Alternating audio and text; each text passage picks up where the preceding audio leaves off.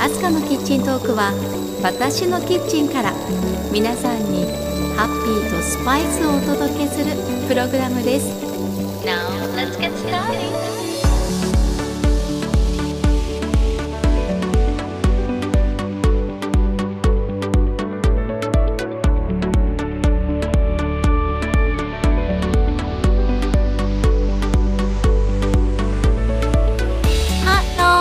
前田明日香です。皆さんお元気ですか？明日香のキッチントークエピソード112です。さあ今日は日本を代表するクラシックホテルの一つ軽井沢にある万平ホテルに宿泊してきたお話です。お気づきの方もいらっしゃるかもしれませんが万平ホテルは1976年から79年まで毎年ジョン・レノンが家族で滞在していたホテルなんですね。今でもたくさんのファンが訪れるいわば聖地ですが今回私もその聖地を巡礼してきました。軽井沢で万平ホテルだけでなくさまざまなジョンの足跡をたどってきましたので数回に分けてお話ししたいと思います。題してジョン・レノンが愛した軽井沢を巡る旅万平ホテル編。今回私にとってちょっとしたミラクルがありました。そんな出来事をお伝えしたいと思います。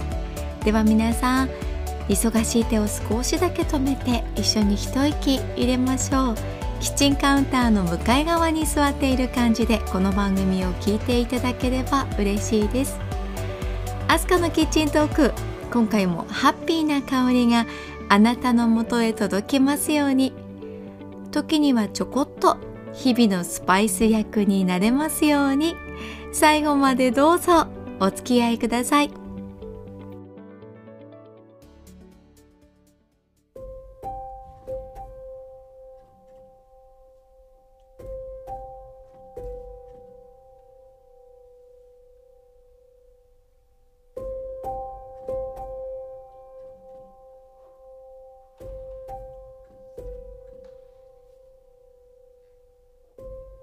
今このポッドキャストを収録しているのは2020年の12月師走になったばかりです。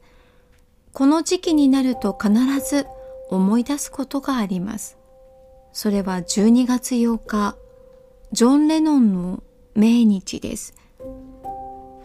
12月になるとラジオからハッピークリスマスが流れああまたこの季節が巡ってきたんだなぁとしみじみ思います。1980年12月8日にジョンが教団に倒れてから今年は40回忌もし生きていれば10月9日の誕生日で生誕80年となります。そんな節目の年にジョンが愛した軽井沢へ足を運びその足跡を巡ってみようと思い立ちました。1975年に息子のショーン・レノンが生まれてから子育てに専念するため5年間音楽活動を休止したジョン・レノン。今でいうイクメンパパの先駆けとも言えますがそんなハウスハズバンドのジョンが小野陽子さんとショーン君と宿泊していたのが万平ホテルでした。ジョンは万平ホテルをとても気に入っていて毎回アルプス館の128号室を指定してステイしていたそうです。そんな万平ホテルに一度は泊まってみたいなとずっと思っていましたが節目となる2020年にジョンを感じに行こうと思い11月末のある日軽井沢へ向かいました。でどうせ泊まるならやっぱりジョンが滞在していた128号室に泊まりたいじゃないですか。そこで万平ホテルにあらかじめ連絡をしてジョンが泊まっていた同じ部屋に泊まりたいのだとお願いしてみました、まあ、ですがお部屋の指定はできかねますというお返事でした。つまりアルプス間の48平米のお部屋は予約できるんですが何号室になるかはその時の予約状況によるので確約できないという話だったんですよね。まあそれはそうだろうな。しょうがないよな。と半ば諦めていました。でもジョンが宿泊していた部屋と同じような空間で泊まれるならあそれだけでも嬉しいなと思ってジョン・レノンやビートルズの楽曲を聴きながらホテルへ向かいました。なんといってもジョンが家族で泊まった万平ホテルに私も家族で泊まるなんてワクワクでいっぱいです。軽井沢に到着して時間は午後3時。いよいよチェックインです。車で万平ホテルに向かいました。万平ホテルに続く道は両側に高い木々が茂っているんです。それがなんともいい感じなんですよね。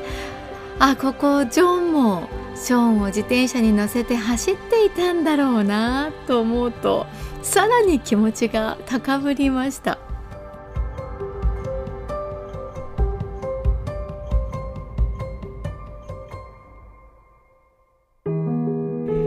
さて万平ホテルの歴史は江戸時代にまで遡ります。1764年旅籠亀屋として開業。その後明治時代に軽井沢初の西洋式ホテルに生まれ変わりました。当時見よう見まねで覚えた西洋の料理を作り言葉が通じなくても一生懸命に外国人をもてなす姿にゲストは感激。口コミで評判になっていったそうなんですね。なるほど。今回訪れてみてそんなおもてなしの心は今も息づいているんだなと感じました。ホテルに到着してみると外観からすでにクラシックホテルの威厳を感じる雰囲気です。木造で壁は白くて木の枠組みがいくつもあっていわゆるヨーロッパのハーフティンバー様式の建物でした。ああ今日ここに泊まれるんだなと思いながら荷物を下ろしてフロントへ向かってチェックインです。スタッフの方から一通り説明を聞いて最後に部屋番号が告げられた時耳を疑いました。本日お泊まりいただくお部屋はアルプス館の128号室となります。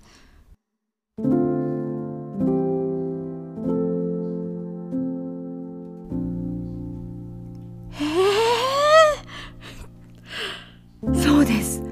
ジョンが滞在していたあの128号室だったんです。正直その場で飛び上がらんばかりの気持ちでした。え嘘でしょって。本当ですか？いいんですか？えー、とにかく嬉しい。でもこれってまるで夢のような話じゃないですか？天国のジョンが OK サインを出してくれたのかな？ミラクルだな。なんて勝手に想像を膨らませました。万平ホテルのアルプス館48平米のお部屋は確か全部で13室なんですね。とすると泊まれる確率は13分の1となります。さらにその時の予約状況とかいろんな要素が合わさってまず希望通りに行くとは正直想像していませんでした。でもズバリです。願った通りの128号室に宿泊することになったんです。128と書かれた鍵を受け取って部屋に向かいました。ホテルスタッフに案内されて、本当にジョンの部屋でいいんですか？なんてお聞きしながらもう子供たちも「ママすごいね!」なんて大喜びしながら歩きました。128号室の鍵を手にエレベーターで2階に上がって通路を歩いていくと左手に木でできた茶色いドアに128と記されています。高まる気持ちを抑えながらいよいよ中へ。今までいろんなホテルに泊まりましたけれどもう時が止まっちゃうんじゃないかと思うほど今回が一番ドキドキしたかなと思います。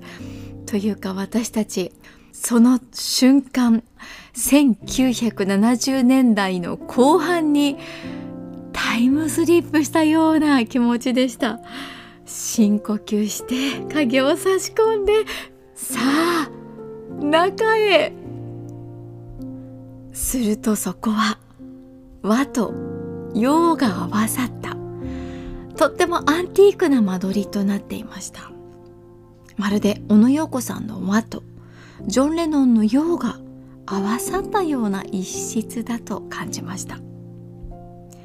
では128号室の中の様子をご紹介しましょうね。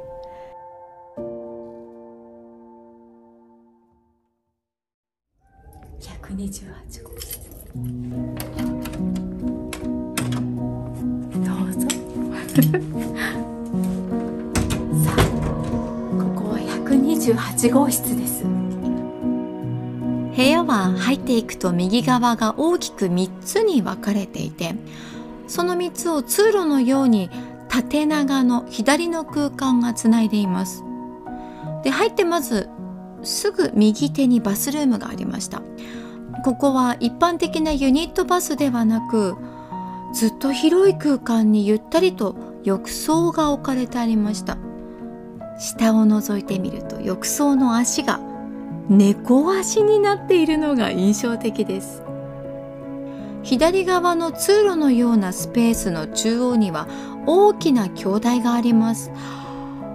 ここで陽子さんもメイクされたのかななんて思いました。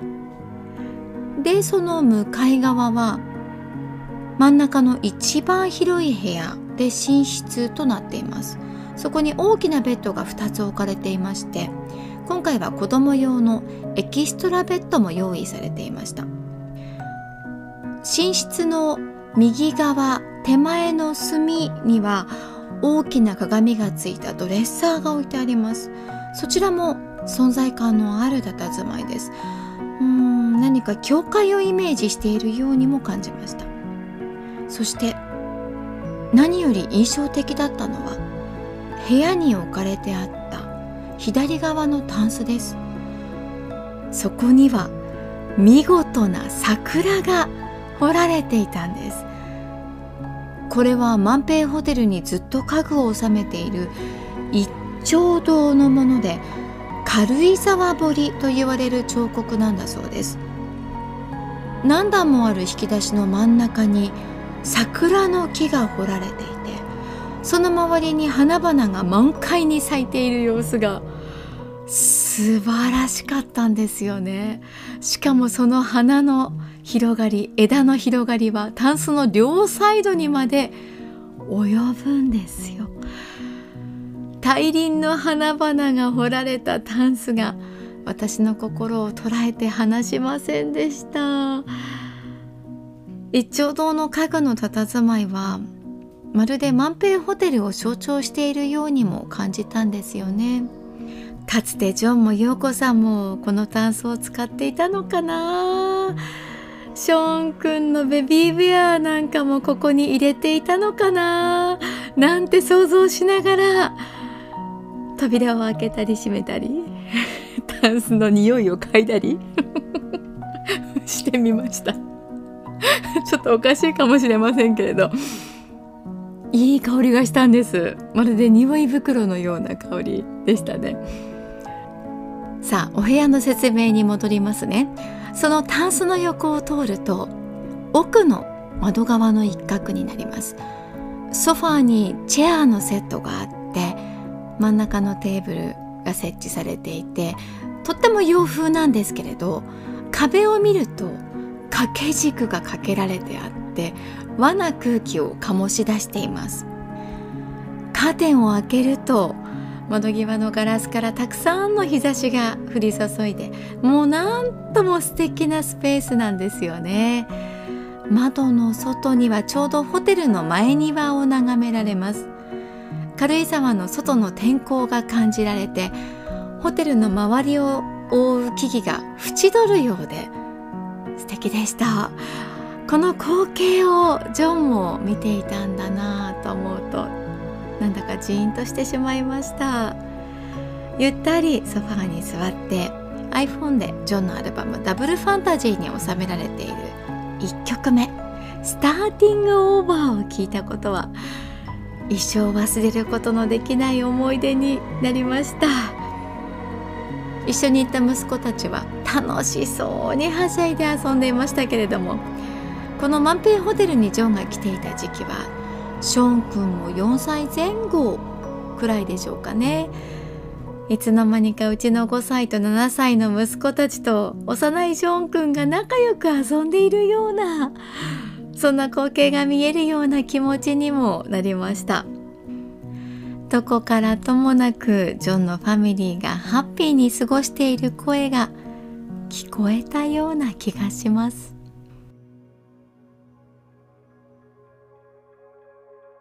はいベッドルームです。Two bed and extra bed here ね。もうちょっとジャンピングオンザベッドはやめて。子供たちはとってもテンション高いですが。なんとなくこう聖域な気がして私はまだベッドに腰掛けてません。ところがだ誰だジャンピングしてる子たちは。ここにジョンがいたんだぞ。やめて。やめてやめて。あこんなところにダブルファンタジーのレコードジャケット発見。そうねね。え僕たちのだそれそうだよアスカのキッチントークエピソード112エンディングの時間です。今日はジョン・レノンが愛した軽井沢を巡る旅。万平ホテルの128号室に泊まったお話でしたが今回はジョンへの追悼の気持ちも込めてこのポッドキャストをお届けしました。いやー私かなりミーハーでしたね。128号室にいるとどこを見ても何を触ってもジョンを感じるような気持ちになってしまうんですよね。ベッドに横たわって上を見上げてもあジョンもこの天井を見てたんだろうなーなんて思ったりとか至る所にジョンの気配を感じてみたり。時にはジョンのぬくもりまで。感じたような気持ちになりました。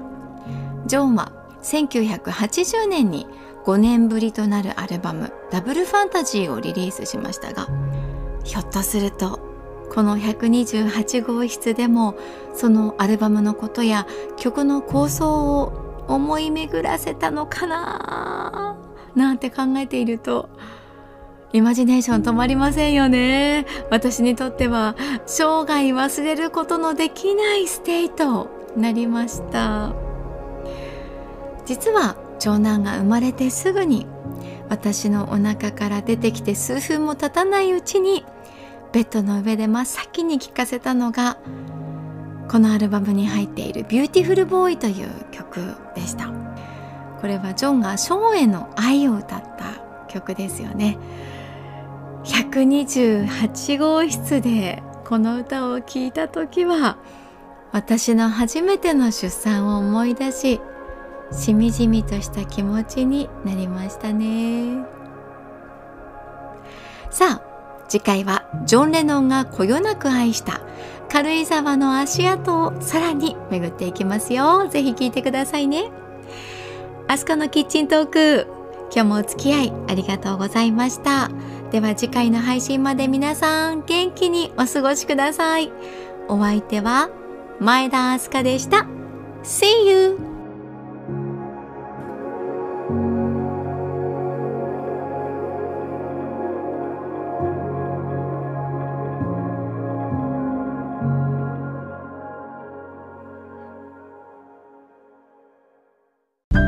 「最後はアスカのウィスパーじゃんけん」いくよ初はグーじゃんけん。チョキ。今日も元気にいってらっしゃい。